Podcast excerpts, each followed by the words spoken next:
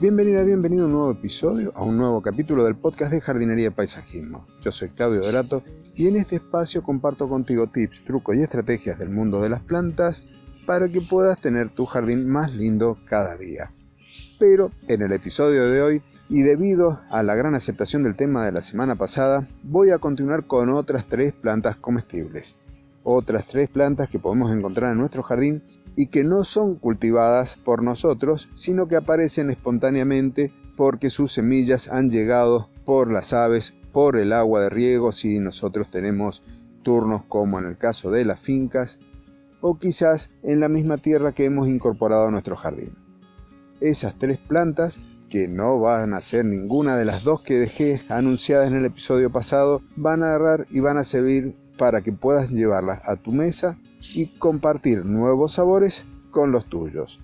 Si te interesa el tema de estas otras tres plantas comestibles por sus hojas, quédate que voy a desarrollar el tema a continuación. Al igual que la semana pasada, te voy a compartir tres plantas a partir de sus nombres comunes, a partir del nombre con lo que se conocen en la zona en donde yo vivo, pero eso no deja de ser algo que puede cambiar de acuerdo al lugar en donde estás. Por lo tanto, en las notas del programa te voy a dejar sus nombres científicos para que puedas reconocerlas en tu jardín sin ningún problema, sin ninguna posibilidad de error.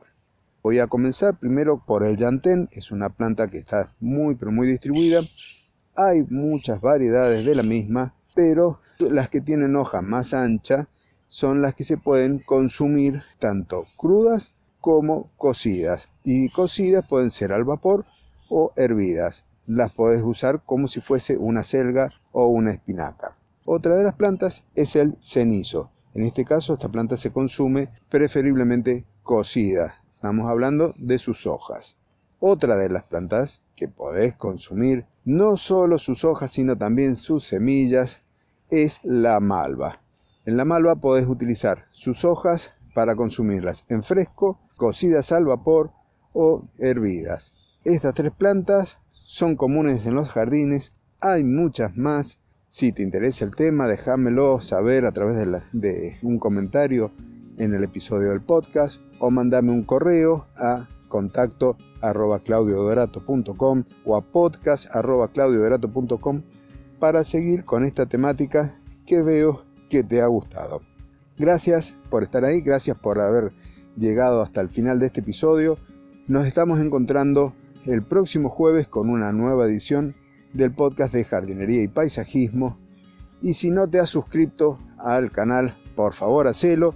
Eso me va a ayudar a mí a poder llegar a más gente, tener un poquito más de difusión y compartir esto que tanto nos gusta, el mundo de las plantas, con más personas. Nuevamente gracias y nos estaremos encontrando el próximo jueves en este mismo canal del podcast de jardinería y paisajismo. Hasta entonces.